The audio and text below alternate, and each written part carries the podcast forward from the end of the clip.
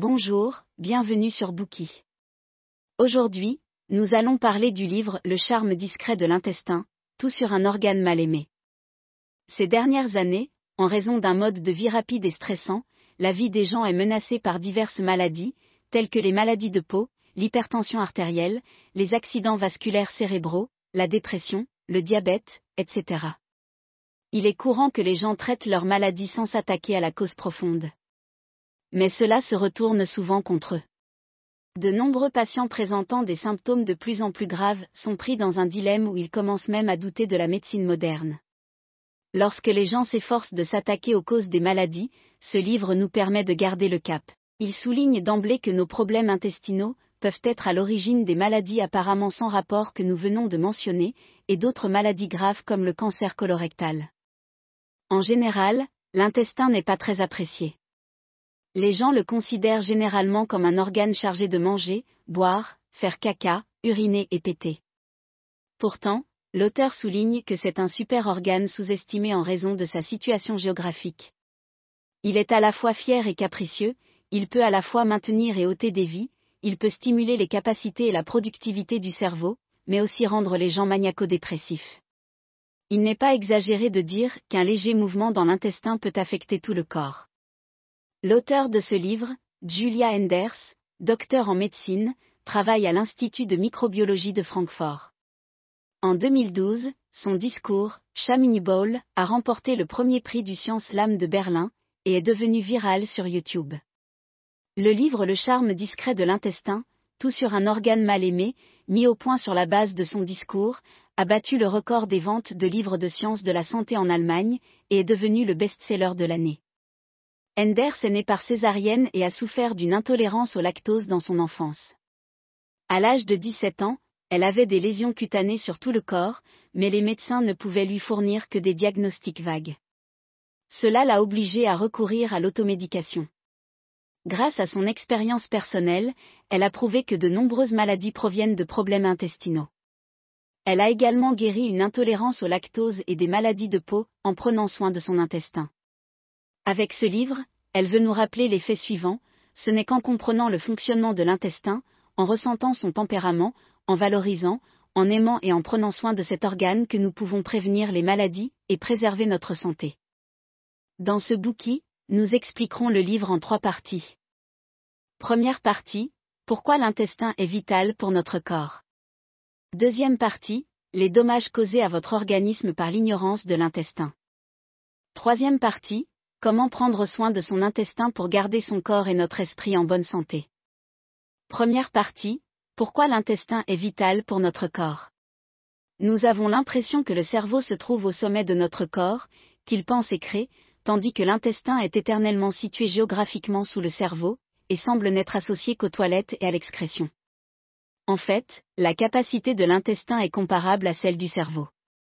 Savez-vous que tous les organes de notre corps consomment de l'énergie, et que seul l'intestin peut faire le plein d'énergie. En tant que composant du système digestif, l'intestin peut nous aider à absorber des nutriments pour rester en vie. Dans ce processus, l'intestin peut fonctionner indépendamment du cerveau. Il est vrai que notre cerveau est le commandant en chef du corps, et si une partie du corps est déconnectée du cerveau, elle ne fonctionnera pas correctement. Cependant, l'intestin est une exception. Même lorsque la connexion entre les nerfs intestinaux et le cerveau est rompue, toute l'activité digestive peut se dérouler normalement. Il recueille des informations, prend des décisions, émet des ordres et les fait strictement respecter. Le processus digestif est une collaboration parfaite entre les nerfs intestinaux et les groupes musculaires. Suivons maintenant un morceau de gâteau dans son voyage à travers l'intestin, pour avoir un aperçu du spectacle digestif qui se joue chaque jour dans notre corps. Tout d'abord, lorsque le gâteau entre dans la bouche, nos dents vont le broyer jusqu'à ce qu'il soit suffisamment mou pour être avalé, soutenu par la salive. Si l'on compare le voyage du gâteau dans notre corps à un spectacle de théâtre, la langue et la gorge sont les régisseurs.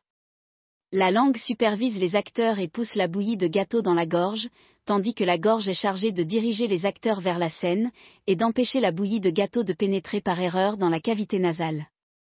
Lorsque la bouillie de gâteau entre dans l'ésophage, l'organe s'étire et s'ouvre partout où passe le gâteau. Une fois qu'il est passé, l'ésophage se contracte et se referme. Cela empêche la nourriture de reculer et la fait aller dans une seule direction, un processus qui se poursuit même lorsque le corps est à l'envers. Lorsque la nourriture traverse le premier tiers de l'ésophage, nous pouvons encore la sentir, après quoi elle entre dans le corps, un monde au-delà de nos sens physiques. La bouillie de gâteau descend l'ésophage jusqu'à l'estomac. La poche de l'estomac est comme un petit sac d'argent, elle acceptera tout ce que vous lui enverrez. À son arrivée, la pâte à gâteau frappe la paroi de l'estomac et rebondit comme une balle de squash. Cette activité peut générer beaucoup de bruit, que l'on appelle grognement ou grondement d'estomac après un repas. Il faut près de deux heures de péristaltisme à l'estomac, qui sont des contractions musculaires, pour réduire la bouillie de gâteau en petites particules de moins de 0,2 mm de diamètre, qui sont ensuite poussées dans l'intestin grêle, la première partie de l'intestin. L'intestin grêle bourdonne d'activité. C'est à partir de là que commence la meilleure partie de la digestion. L'intestin grêle présente de nombreux plis et de nombreuses petites projections en forme de doigts, appelées villosités intestinales. Si vous les déplaciez toutes, elles couvriraient une surface d'environ 200 mètres carrés. La digestion des gâteaux dans l'intestin grêle dépend de ces villosités. Au cours de ce processus, les cellules nerveuses de l'intestin grêle envoient de minuscules impulsions bioélectriques pour guider le mouvement de l'intestin grêle, agissant comme un DJ dans une boîte de nuit, tandis que les muscles répondent aux signaux comme les danseurs sur la piste de danse. Pendant le mouvement, une partie de la bouillie de gâteau est décomposée en nutriments qui pénètrent dans la circulation sanguine à travers les parois de l'intestin grêle. La bouillie qui ne peut être absorbée se balance rythmiquement vers l'avant. Par la suite, l'intestin entre dans une phase de nettoyage. Le terme scientifique pour cela est complexe moteur migrant, ou CMM. Lorsque les scientifiques observent le travail intense du CMM au microscope, ils le comparent en plaisantant à une femme de ménage compétente. Cette gouvernante, avec son affection pour la propreté, nettoie les déchets de cuisine dès que l'intestin grêle a fini de digérer. Mais si vous ne pouvez pas vous empêcher de manger du pop-corn après l'apparition de la gouvernante, il devra s'arrêter pour laisser l'intestin grêle poursuivre la digestion. C'est pourquoi il est essentiel de contrôler l'apport alimentaire entre les repas, cela permet de réduire les déchets de cuisine et d'alléger la tâche de la femme de ménage. Les résidus que l'intestin grêle ne parvient pas à digérer pénètrent dans le gros intestin, qui n'aime ni les bruits ni un rythme de travail rapide. Dans le gros intestin, les résidus alimentaires dépendent de la flore intestinale pour être digérés et absorbés. Les nutriments tels que le calcium, les acides gras, la vitamine K, la thiamine, vitamine B1, la riboflavine, vitamine B2 et la vitamine B12 sont absorbées dans cet organe. L'eau est également recyclée ici et dirigée vers l'organisme. Le dernier maître du gros intestin est responsable de la régulation précise de l'équilibre au sel dans le corps.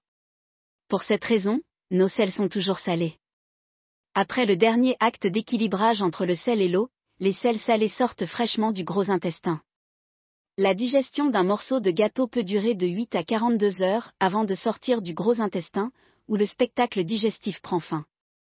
En écoutant cela, on doit s'étonner de notre intestin. Il s'agit d'un instrument high-tech précis qui, par une série de mouvements complexes, digère et absorbe les nutriments pour nourrir notre corps et soutenir la consommation énergétique quotidienne. Nous avons terminé pour la première série de configuration de l'intestin, la fonction digestive. Examinons à présent le deuxième ensemble de configuration de l'intestin, la mystérieuse flore intestinale. Avant d'entrer dans les détails, observons quelques phénomènes naturels. Dans les plaines tropicales, on trouve souvent une espèce particulière d'oiseau autour des crocodiles. Il s'agit de l'oiseau crocodile, qui vit en picorant les parasites et les restes de nourriture coincés entre les dents du crocodile. Il alerte également ce dernier en cas de danger. Pour le crocodile, L'oiseau est son nettoyeur et sa sentinelle. Pour l'oiseau, le crocodile est sa source de nourriture, mais le protège également des prédateurs. Leur relation peut être décrite comme symbiotique, mutuellement bénéfique, interdépendante et coexistant. Aucun des deux ne peut survivre s'ils sont séparés l'un de l'autre. Une relation similaire existe dans notre corps, nous entretenons une relation symbiotique et interdépendante avec les microbes. Nous avons également abordé ce sujet dans un autre bouquin sur le livre Moi, microbiote, maître du monde, les microbes, 30 billions d'amis. Vous ne savez peut-être pas que seuls 10% de nos cellules sont des cellules humaines, que les 90% restants sont des cellules microbiennes. Étage 99% de ces microbes se trouvent dans l'intestin. Ils constituent la carte maîtresse de l'intestin, la flore intestinale. Nous sommes tellement interdépendants les uns des autres que nous ne pouvons pas vivre sans notre flore intestinale. Des scientifiques ont un jour mené une expérience avec des souris de laboratoire sans bactéries. Ces souris n'ont pas de flore intestinale, elles se comportent donc étrangement et tombent facilement malades. Mais lorsqu'on leur injecte la flore intestinale d'autres souris normales, leur système immunitaire est activé. Comme leur système immunitaire est renforcé, elles se comportent comme des souris normales. La flore intestinale est donc cruciale pour les organismes symbiotiques. De manière encore plus étonnante, le docteur Enders souligne que chacun possède une flore différente de celle des autres. À l'instar des empreintes digitales, nous pouvons même identifier une personne spécifique en comparant sa flore. La façon dont nous vivons, les personnes que nous rencontrons, les maladies que nous avons, etc. déterminent collectivement la collection de flore dans notre intestin. Par exemple, un bébé né par voie vaginale a une flore intestinale différente de celle d'un bébé né par césarienne. Lors d'un accouchement par voie vaginale, la flore de la mère migre vers le bébé par le canal de naissance. Mais au lieu de recevoir la flore vaginale de sa mère, le bébé né par césarienne est exposé à diverses flores dans l'environnement, comme celle des mains de l'infirmière, celle des fleurs dans les maternités, etc. Un autre exemple est celui des bactéroides. Ils préfèrent la viande et les acides gras saturés, que l'on retrouve souvent dans l'intestin des amateurs de viande. En revanche, les végétariens ont plus de Provotella dans leur intestin. Après l'âge de 3 ans, notre flore intestinale est pratiquement dans sa forme définitive, tandis que la flore intestinale des adultes détermine leur physique ou les maladies auxquelles ils sont sujets. Par exemple, l'intestin des personnes en surpoids est moins diversifié. Au contraire, il est dominé par des bactéries qui métabolisent les glucides. Dans les années 1970, des chercheurs américains ont découvert que les guerriers Masaï africains, qui ne mangeaient que de la viande et buvaient beaucoup de lait, avaient un taux de cholestérol très bas. Au début, les scientifiques ont supposé que le lait qu'ils buvaient contenait une substance mystérieuse susceptible de réduire le taux de cholestérol. Cependant, les expériences ont prouvé qu'il avait tort. Il leur a fallu quelques décennies avant de réaliser que c'étaient les bactéries qui faisaient la différence.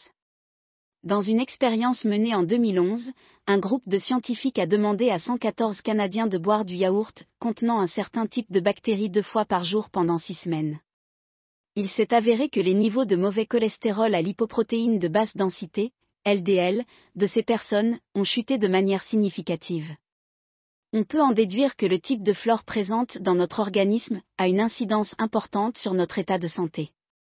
En outre, la flore intestinale se nourrit des aliments que nous ingérons.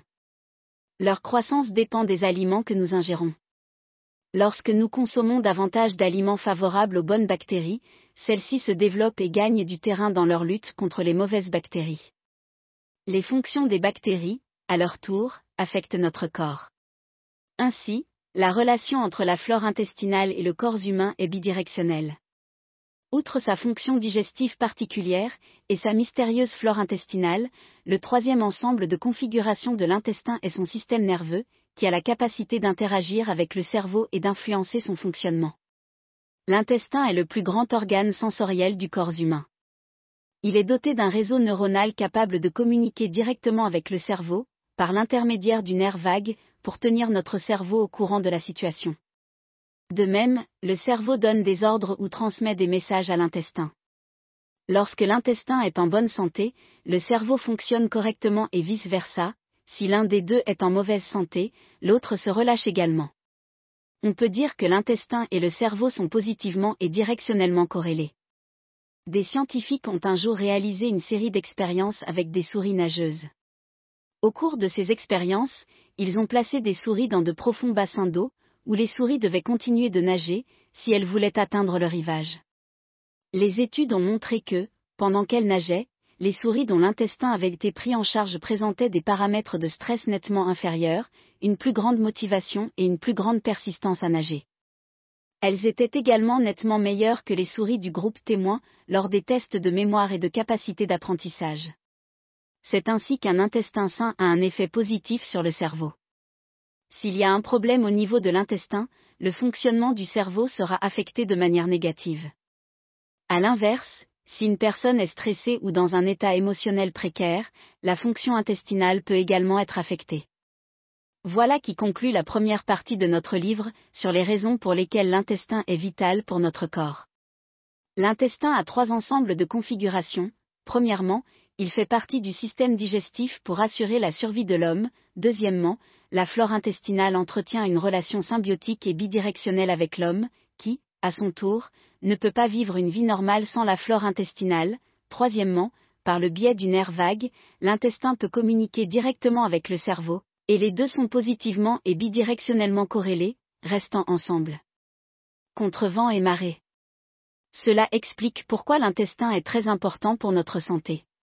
Si vous ignorez ou allez à l'encontre des règles de l'intestin, l'organe va piquer une colère, créer des problèmes, et certaines maladies vont frapper à votre porte en un rien de temps.